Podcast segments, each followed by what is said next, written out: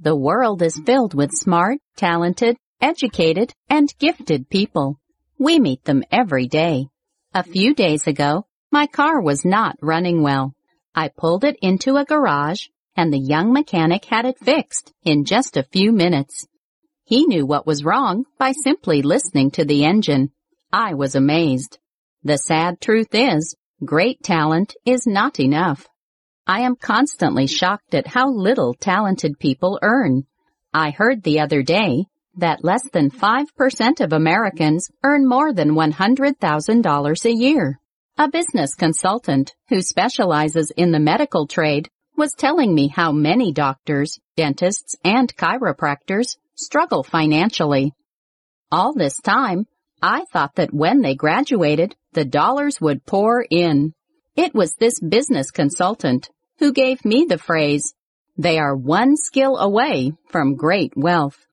What this phrase means is that most people need only to learn and master one more skill, and their income would jump exponentially. I have mentioned before that financial intelligence is a synergy of accounting, investing, marketing, and law. Combine those four technical skills and making money with money is easier. When it comes to money, the only skill most people know is to work hard. When I graduated from the U.S. Merchant Marine Academy in 1969, my educated dad was happy. Standard Oil of California had hired me for its oil tanker fleet. I had a great career ahead of me. Yet I resigned after six months with the company and joined the Marine Corps to learn how to fly. My educated dad was devastated. Rich dad congratulated me. Job security meant everything to my educated dad. Learning meant everything to my rich dad. Educated dad thought I went to school to learn to be a ship's officer. Rich dad knew that I went to school to study international trade. So, as a student, I made cargo runs, navigating large freighters, oil tankers, and passenger ships to the Far East and the South Pacific. While most of my classmates, including Mike, were partying at their fraternity houses, I was studying trade, people, and cultures in Japan, Thailand, Singapore, Hong Kong, Vietnam, Korea, and the Philippines. I also was partying, but it was not in any frat house. I grew up rapidly. There is an old cliche that goes, Job is an acronym for just over broke. And unfortunately, I would say that the saying applies to millions of people.